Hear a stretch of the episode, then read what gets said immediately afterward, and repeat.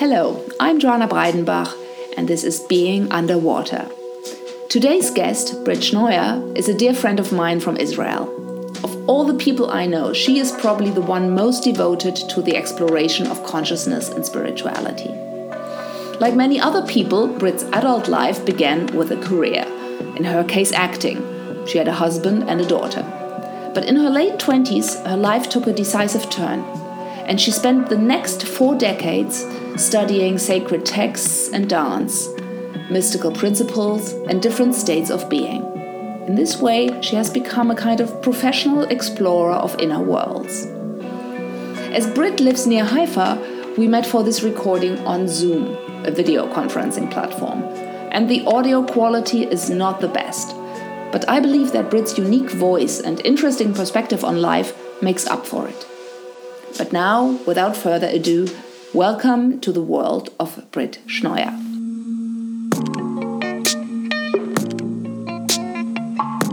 Hello, Brit. Hi, Joanna. Good to see you. Um, you are in Israel. You are in uh, near Haifa in your house. I'm here in Berlin, and it's a pleasure to see you and to talk to you. Um, I think I've told you a bit what this podcast is about. Um, so I would like to jump right in and um, sure. ask you, um, you know, what you've done this morning already. What what has your inner work been this morning, and maybe you can uh, take me through a typical day of yours. Okay. yeah. Um, yes, it's always pleasure, you know, to be asked. because it gives an opportunity to um, yeah, to share um, from, uh, I hope, a flow.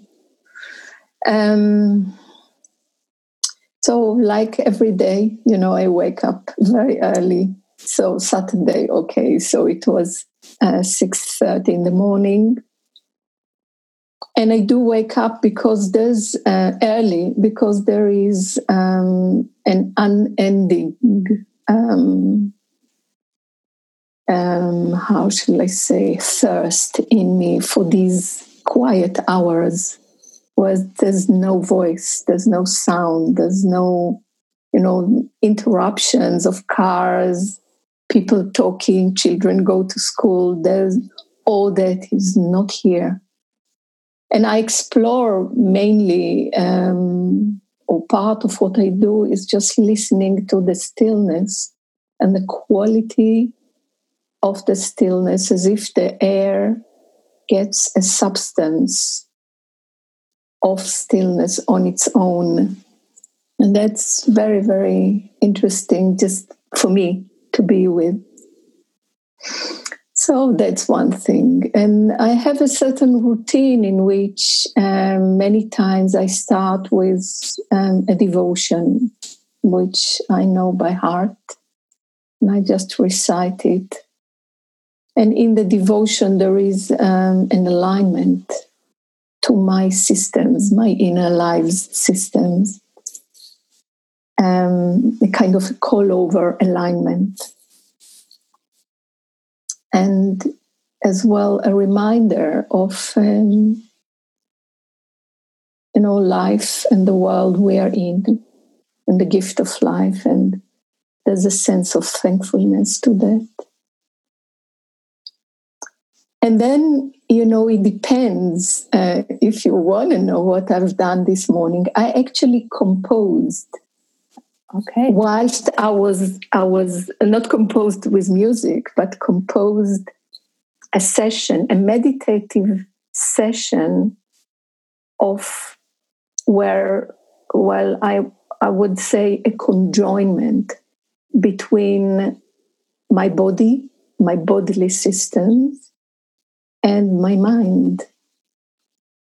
And, you know, many times in the morning, things just appear, and that appeared out of some need to cause that kind of contact between the mind, the awareness, and body parts. Was this a kind of exercise you did? Was this something mm. physical, some movement? It's meditative. So uh, I just sit, but then my mind is very active.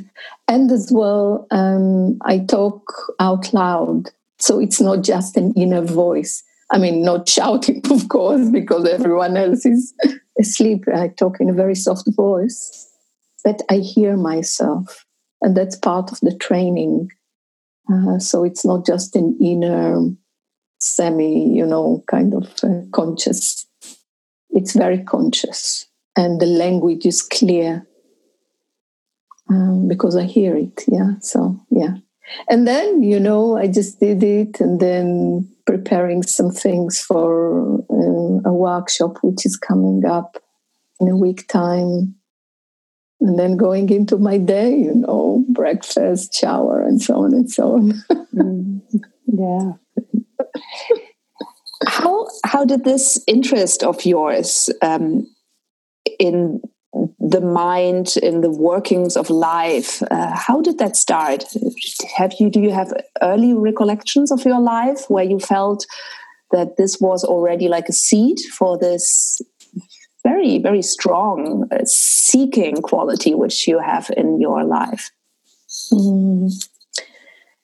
Yeah, I think it appeared when I was around 12 as a, as a compulsion, as an urge, as a craving, as a as a I would say even disturbance, you know, kind of something like from the inside, as if out of the blue appears and compels uh, oneself to or be driven to begin a search, a quest, a seeking. Did you have any references in your family? I mean, what kind of family did you grow up in Israel? My parents came, immigrated to Israel, you know, after the Second World War, both from different parts of Poland. Uh, both have been, uh, you know, both refugees basically coming in 1948 to the beginning of the state of Israel. So there was a big beginning time. Um, and maybe, you know, uh, because I feel a beginner or I feel a person that is to do with uh, what's on the edge of the future now, what it appears. And that's a thread I can see. So maybe it's because of them. I don't know. Um, but you know my they've been refugees so you know both had uh, broken um, how shall i say in the um, you know in the continuation of a life of young people who live normal life but the war broke um, the life or the sequence of the natural sequence of a life. Um, so yeah, I don't think there was something in my family. I felt quite uh, alien in my family. Um, but I mean, to my consciousness, it appeared around puberty, 12, 12 and a half, when I was 12 and a half. Suddenly, I started to to search, you know, what is the meaning of life? What am I here to do? What's the purpose? Do I have a purpose? Do I have a calling? Where is it? What shall I do with my life? Whilst, you know, kind of um, um, resisting many many possibilities. Didn't want to go to the university um, or the academic studies. Mm, yeah, so I mean, I think I can remember that at that age myself, I would have turned to books probably, you know, like, I mean, there was a very formative book um, by Erich Fromm called Haben und yeah. Sein, uh, or there was uh, Siddhartha by Hermann Hesse. Yeah. These are the kinds of um, places I try to get orientation from because I also grew up in a secular household. So there was no reference to religion, religious uh, ritual, or any kind of contemplative practice available uh, to me. Where did you, when you started to um, started your discoveries, where did you turn to? Did did Judaism and the no, the, the, no. the, ritual life of uh, Judaism play any role? No, absolutely no. This was one of the things that I kind of negated. Um, um out of sheer instinct, you know, because part of my father's family have been quite orthodox, uh, practicing uh, and um, Jewish, you know, and in celebration, I would meet the tradition. And my parents kept a very low kind of, you know, ceremony of tradition, um, absolutely not committed. Uh, but I think, like you, you know, I went into books, um, so I read a lot. And you know how it is when there is a certain urge in oneself, so the mind start to search uh, even frantically. So it's like the mind looked into books, people.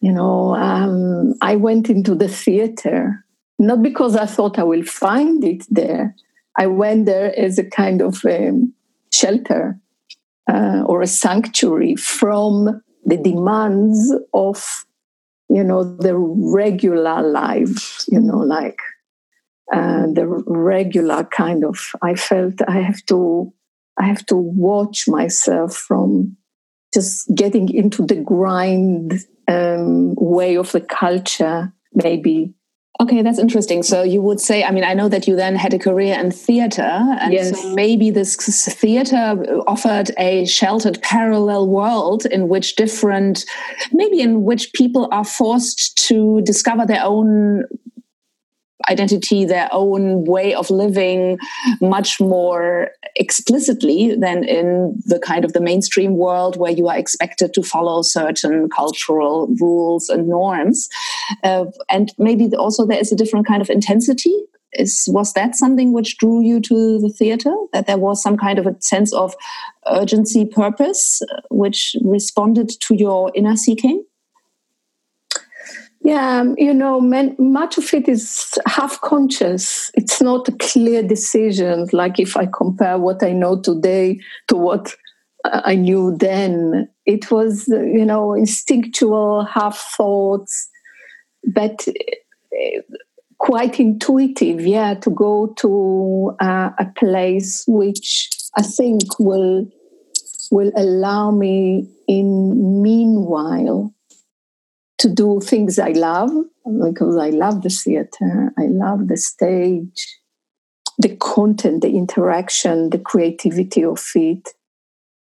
Um, and it has a sense even of riding a certain wave rather than deeping into you know the nitty gritty of what does it mean to be alive what does it mean to personally develop which I think in my heart I looked for it. But once I didn't find the framework or the uh, circumstance that intuitively I trusted, that there I can do that. So I'm I'm kind of out of the you know uh, out of the cultural trajectory for young people, which mm-hmm. in Israel it's very clear. You know, after high school, you go to the army, then you go out of the army. At that, at my time, it was either you get married or you go to the university. Mm. And you know, I was kind of watchful from both. But you also went to the army, didn't you? Absolutely, like every young person here. You know. What was that like as an experience? I think the first, I remember the first night, it was December, which was cold, rainy in the camp. Suddenly I'm in a camp with barbed wires because it's an army camp. Wow. You know, with people I don't know. I, it felt like, you know, I'm my my world collapsed. But then, you know, uh, you get used to it. And then it became a, a, a fantastic social um, friendship creating time for me. You know, I even went into the um, a com- commanding chain and all the courses. I became even an officer. Tell oh, you, wow, something really new I learn about you now. Officer Brit. I became an officer. I remember in the course they said to me, "Look, we we keep you here only because of your theatrical, you know, and um, social uh, skills and capabilities. But in terms of you know the the matter itself, you would go out. so I was, you know, I was an officer of culture and so, you know, helping bringing performances and lectures to the camp itself. But uh, yeah. I know that you then at some point in your life had a very meaningful uh, discovery where you discovered a group of people uh, I believe they're called the Emin, where yeah. you spent many decades of your life yeah. exploring. Well, you tell me what you explored, but uh, how did that happen? When did you get in touch with a community of people who you felt that you really wanted to belong to them? It's, you know, I was already in the theater, I was married and uh, we had our daughter and i was very successful in the theater. So it seems that that burning which i spoke before you know kind of got in. But uh, in a way you know i don't think so because i think it burns but on a on a kind of a small fire. And then i think it's a matter of because even in being in the theater i knew it's not it I knew it's meanwhile thing. And then it was a kind of, um, you know, when things get together mysteriously in terms of timing, mm, meeting the right person, meeting the timing of things, I feel are crucial because at that time there was, you know, it was 1980. And someone told me about a group where um, they study all sorts of esoteric stuff. And immediately my suspicion rose up, and I said, No, no, it's not for me. But anyway, uh, I went there, and immediately I knew. And that's a sense, it's not anything, you know, uh, cognizant, cognizantly. It's a sense. I knew, okay. And it wasn't the people, and it wasn't, you know, anything in the way of it it was just a sense in, that I knew, yeah, okay, here. And I stayed, yeah, for many years. So, if I'm listening to you, was this a feeling of there was like a, an, a connection or like an opening where you felt that there was a space uh, which you could explore and where you could fully really follow your interest and how would you describe that? It's like, yeah, it's like I think trying to describe how we fall in love. You know, how what is what is the anatomy that happens in those crucial moments, which we might not know, but we might know later. And then looking backwards, we can say, because in what was happening later, I knew what was the potential of that first evening you know. I became you know i became a scholar. I was studying and reading uh, like crazy into the night for hours and hours. I had such a thirst for um, the knowledge that can support those questions. What is life?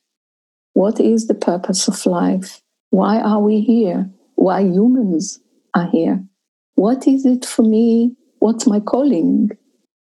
Um, together with a tremendous process of uh, healing and alignment of yeah so and more and more yeah I mean, what you are describing is obviously, even though you say you were studying a lot, it's obviously not a simple analytical intellectual process but it was a very, mm. as it you sound, a very embodied experience. And mm. can you say something about how you understand learning? Um, because I believe in mainstream society, we usually think about learning as to be a very cognitive, uh, intellectual mm. pursuit. But obviously, here it was a much more holistic experience. Mm. Maybe it's in the words of being with, which means that it's not just my brain, you know, reading stuff and trying to memorize it and log it somewhere in the capacity of the brain, but it's like what I read get immersed and I open the whole of me um, into the content within the words so it's like the words are capsules with contents, And that that is actually the experience which we have with sacred text. That what wrote the text is high energies that get encapsulated in the forms of words and compositions and particular kind of language. That's the writer, but then the reader can kind of tune into the words themselves and immerse and be with the content. And then you are like washed by what wrote it. And in itself, it's healing, it's aligning, it's reordering, and it's very creative because then it starts to work from within and one becomes extremely creative with new ideas, things to do, things to update, things to change. You know, mm-hmm. it's uh, it, yeah. So when I listen to you and when you are speaking about these kind of energies which transmit a certain kind of frequency, maybe or vibration uh, to you, um, I mean that would be a very specific view of the world, of course. You know, and it certainly is a view of the world which accepts or takes for granted that there is um, that there are higher beings, that there is a much more inclusive and um, bigger um, setting we are all in. Is this what you are very much experiencing? That you are experiencing yourself to be connected to something much more bigger, and uh, and I would be interested how you would frame that? Is that like a creative force? Would you use the word God? What what would what do you would you use? Mm, oh, it's um, but even you know in simple terms, um, more and more, and it actually it was a feeling I was looking for. I was looking for a real feeling, a reality of a feeling that joins me to the world. Mm-hmm. Usually, what I had before was a separation. You know, there's me and there's life, there's me and there's the world.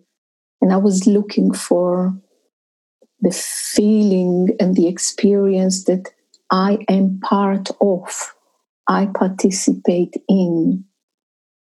And uh, so that's one thing. So and then um,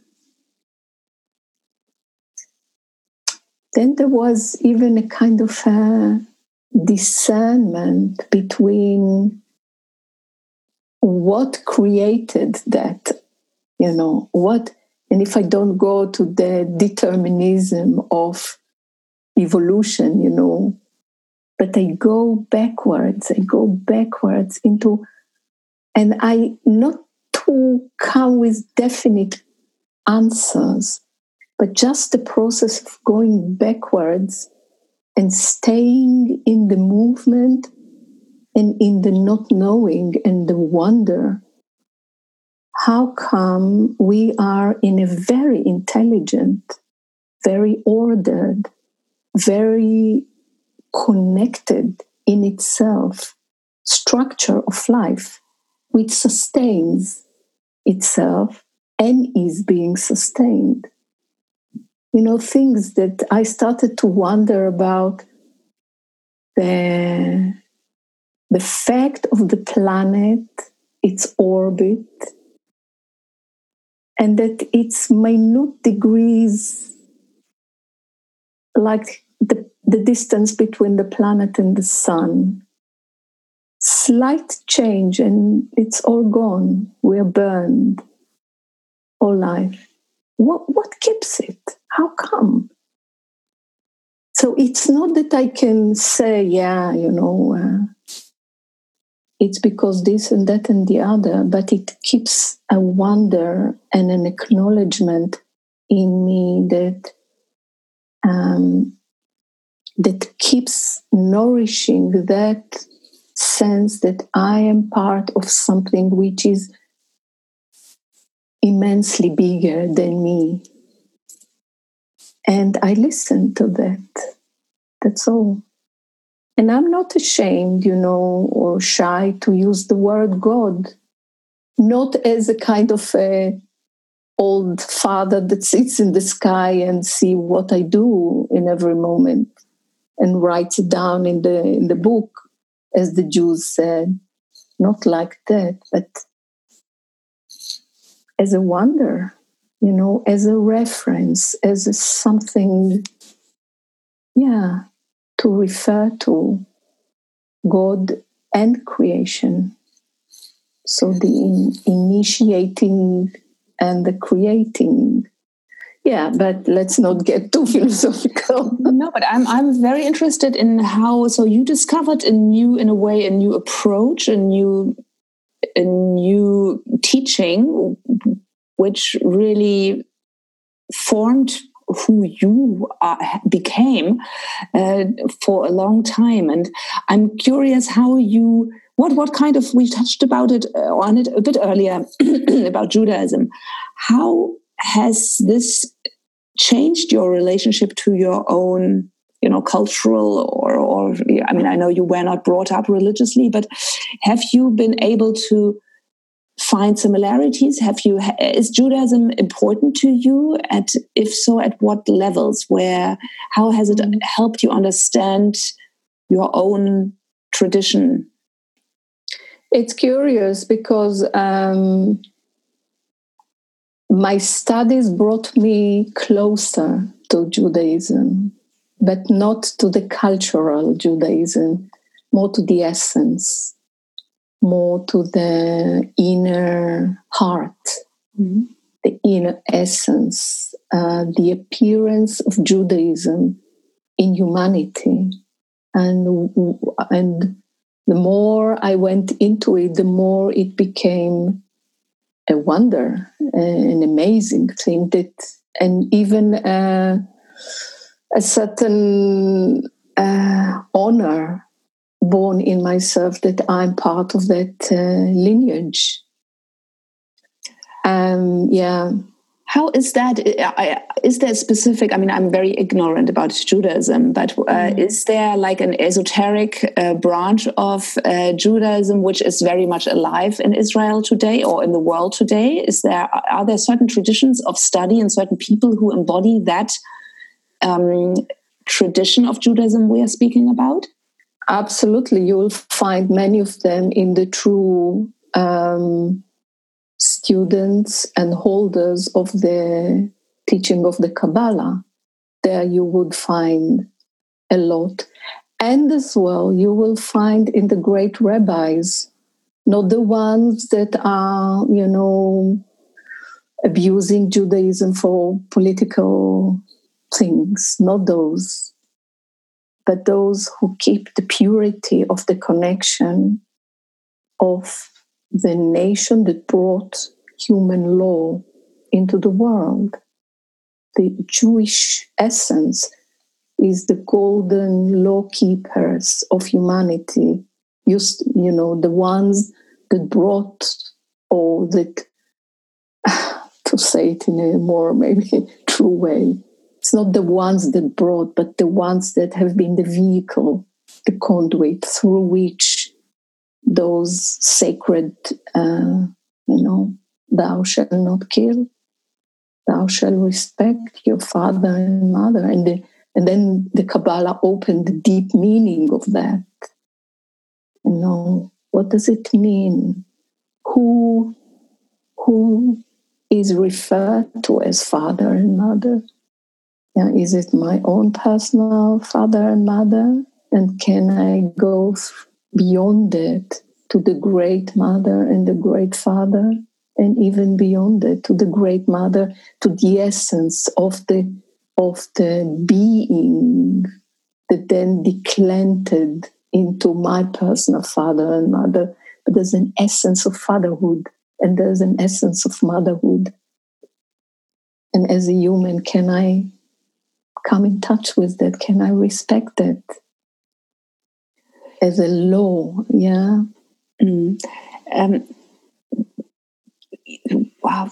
I'm curious how you would describe your path of learning when you uh, look at you know your life and the decades you have spent studying.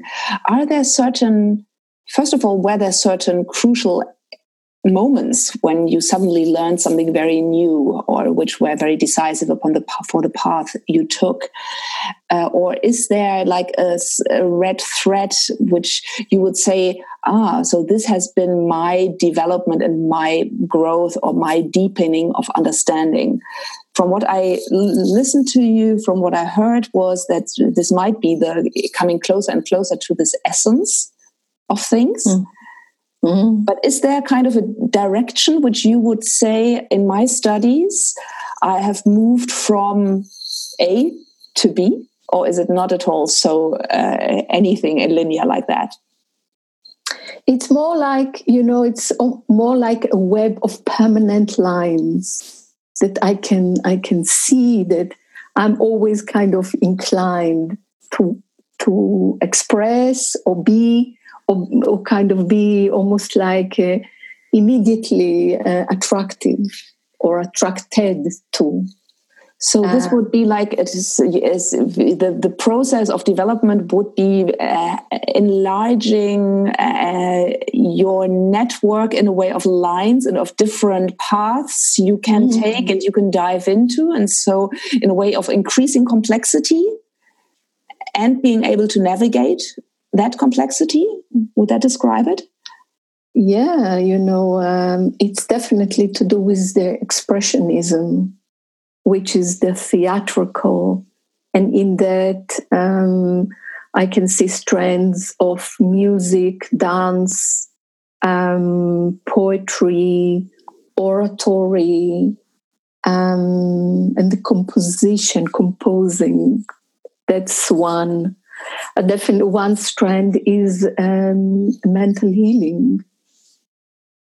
You know um, which is different to bodily healing or it's mental you know how how to think in such a way that that or how to align one's way of thinking that creates um, a rain of alignments and the well-beings in one's life and body. Uh, another is I have a great, I think, uh, kind of attraction to uh, the world of energies, the unseen worlds, uh, that which we cannot see or hear with our bare eyes, but we can sense with our nervous system and even develop the nervous system, extend the nervous system to tune in other nervous systems. You know, fauna and flora have nervous systems. The earth has nervous systems. The cosmos has nervous systems.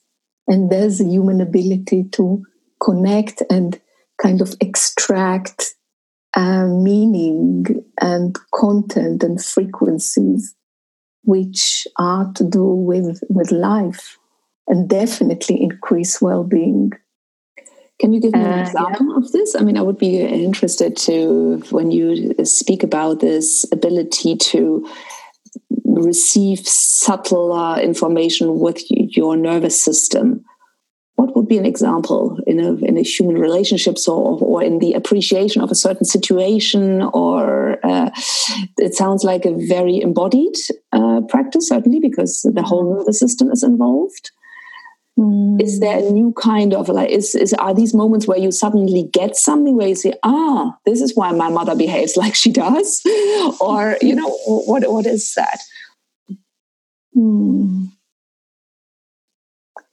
It's like what what comes to me or what uh, turns up now is to do with the space like you are as a as a human your processes are being radiated out into a space which is around you. And that space is sealed. It's not, you know, kind of, it doesn't leak out. Mm-hmm. It's sealed. Yeah. And if you turn your mind to the space around you, like an egg, you know, so you are covered from all sides with space like that, which is your space, your unique space. And so do I.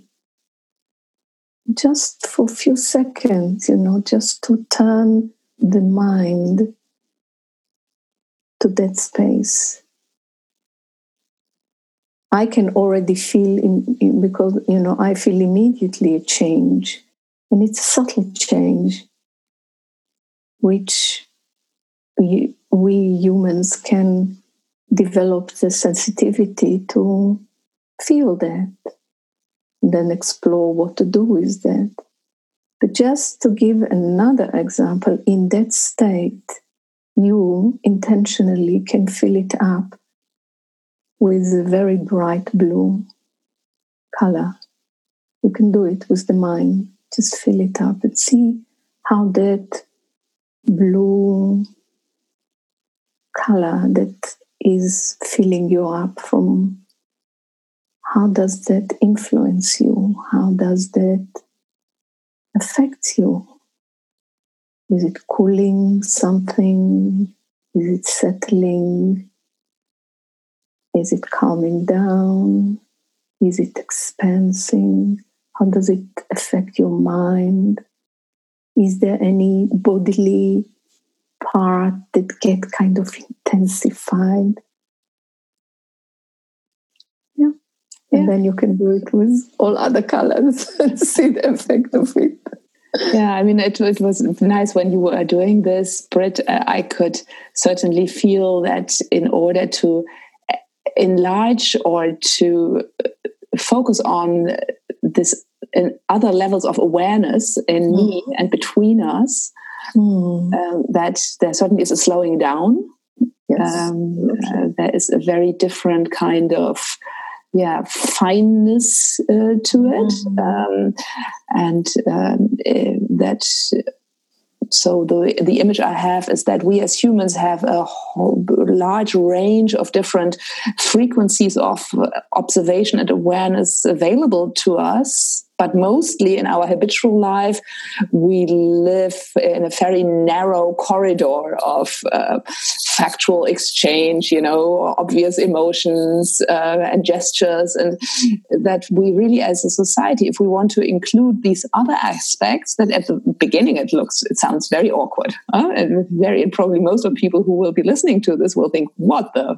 hell is going on here? and I think it is something which you have to experience and you really have to yeah. tune yourself to this and just say, okay, I'm going, just going to check it out whether I can actually experience something in a different way and if I can open myself or my senses really up to more information, which is also not so easily turned into words no because exactly. i mean this is we are what we are speaking about it's not that i see you in front of me on the screen smiling and uh, a light flooded room behind you you know this is easy for me to, um, to describe also to see and describe and yeah. the other movement which you invited uh, right now is much more diffuse in the beginning at least when you start to try to you know see something um, mm. and i feel i know from myself because it's not so concrete and i don't feel so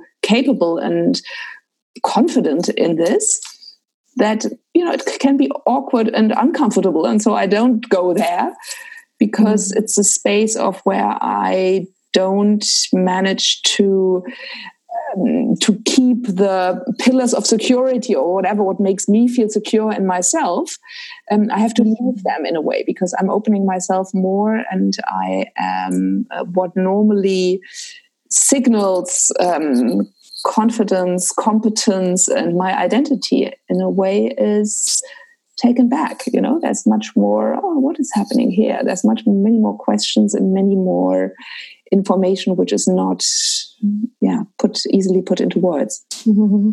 Mm-hmm. Yeah, how perceptive you are, Joanna, as I know you are. and as well that um, I think it opens a huge um, discussion to do with uh, what's needed these days. Um, even just the aspect of uh, the need to slow down. Not so much, maybe even in one's activity, but slowing down in the inner activity, which is um, much of it is not healthy. You know, the balances, the, the needed balances of the of the system that we are cooling down you know if if the you know if people would just i know it's a fantasy but just few times a day just pause for a few seconds and turn to their aura or field electromagnetic field and fill it up with a cooling, slowing down frequency, which blue is, or yellow if they want to be warm and to another human being, or green if they want to, you know, to ignite their inspiration or creative mind, and so on and so on.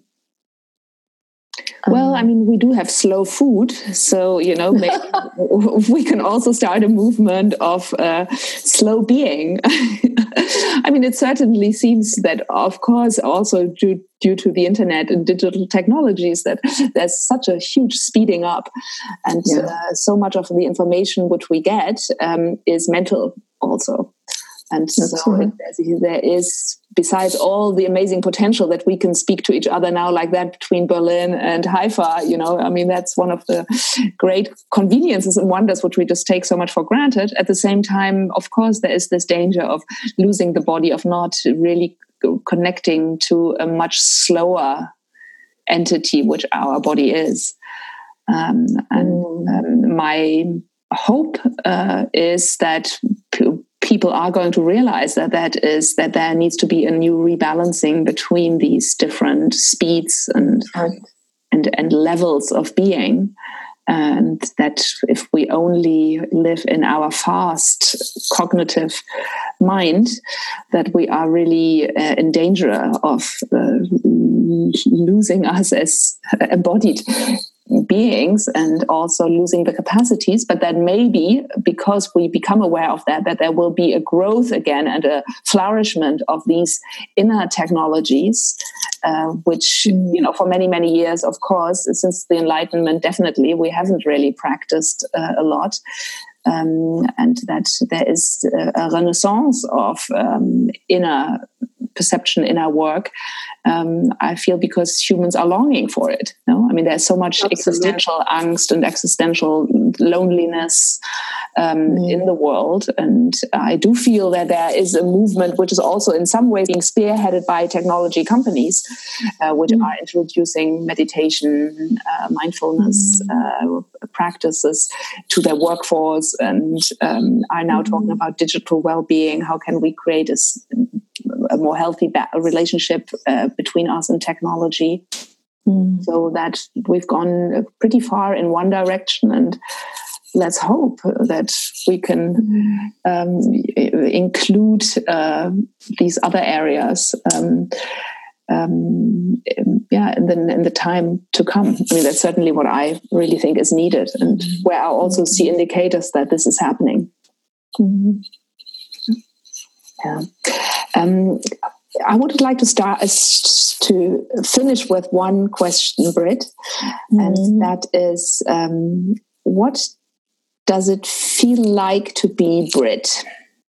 Mm.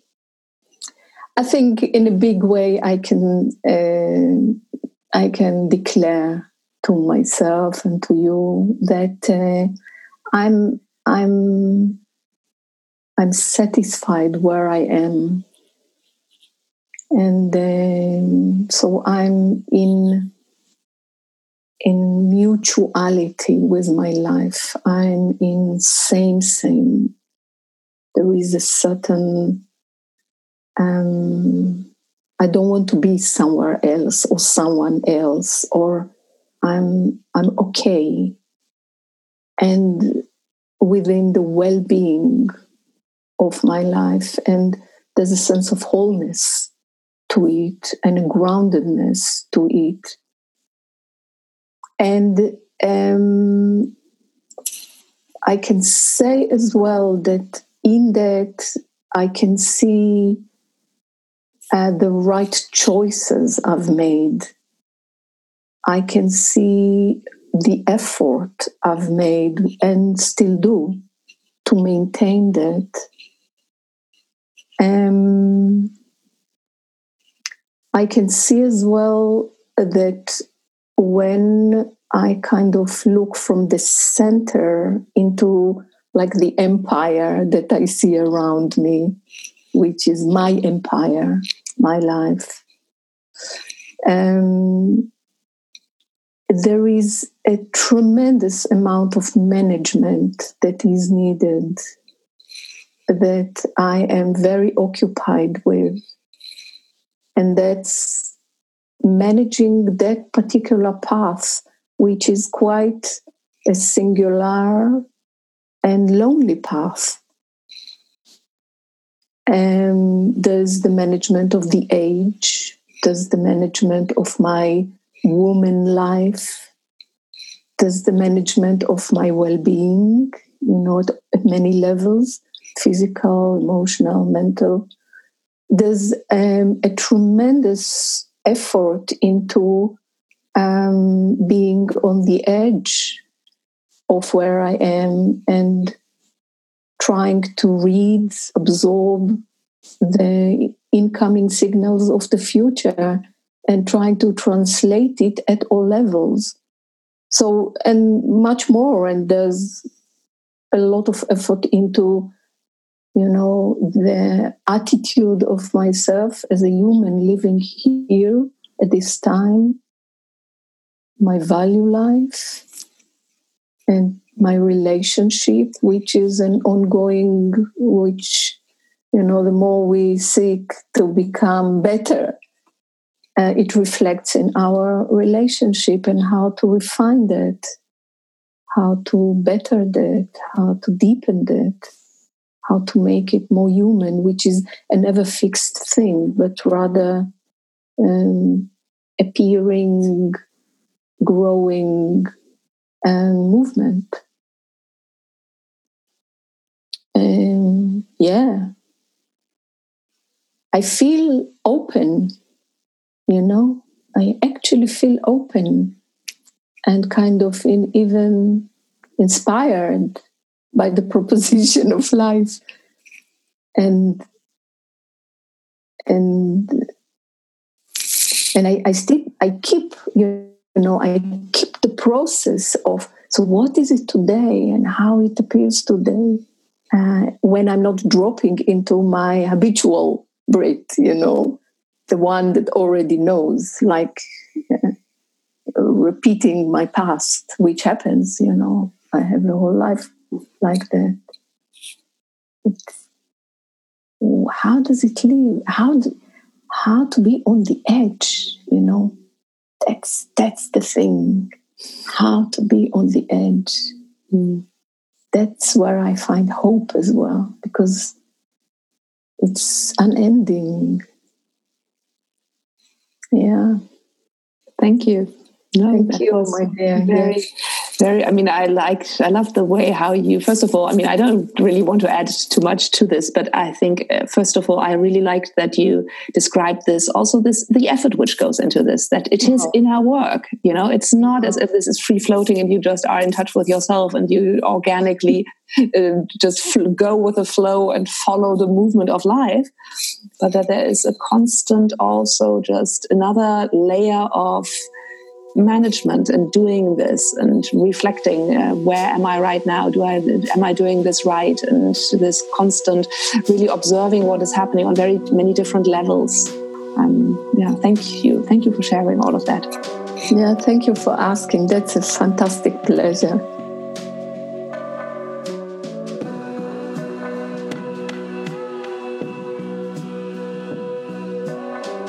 Underwater is created in collaboration between myself, Joanna Breidenbach, and edited by Sienna Powers. The music is produced by Angus Sewell McCann and Vincent Augustus. If you like this episode, please remember to subscribe, rate, and review wherever you get your podcasts. You can also check out our website at beingunderwater.com or at joannabreidenbach.de.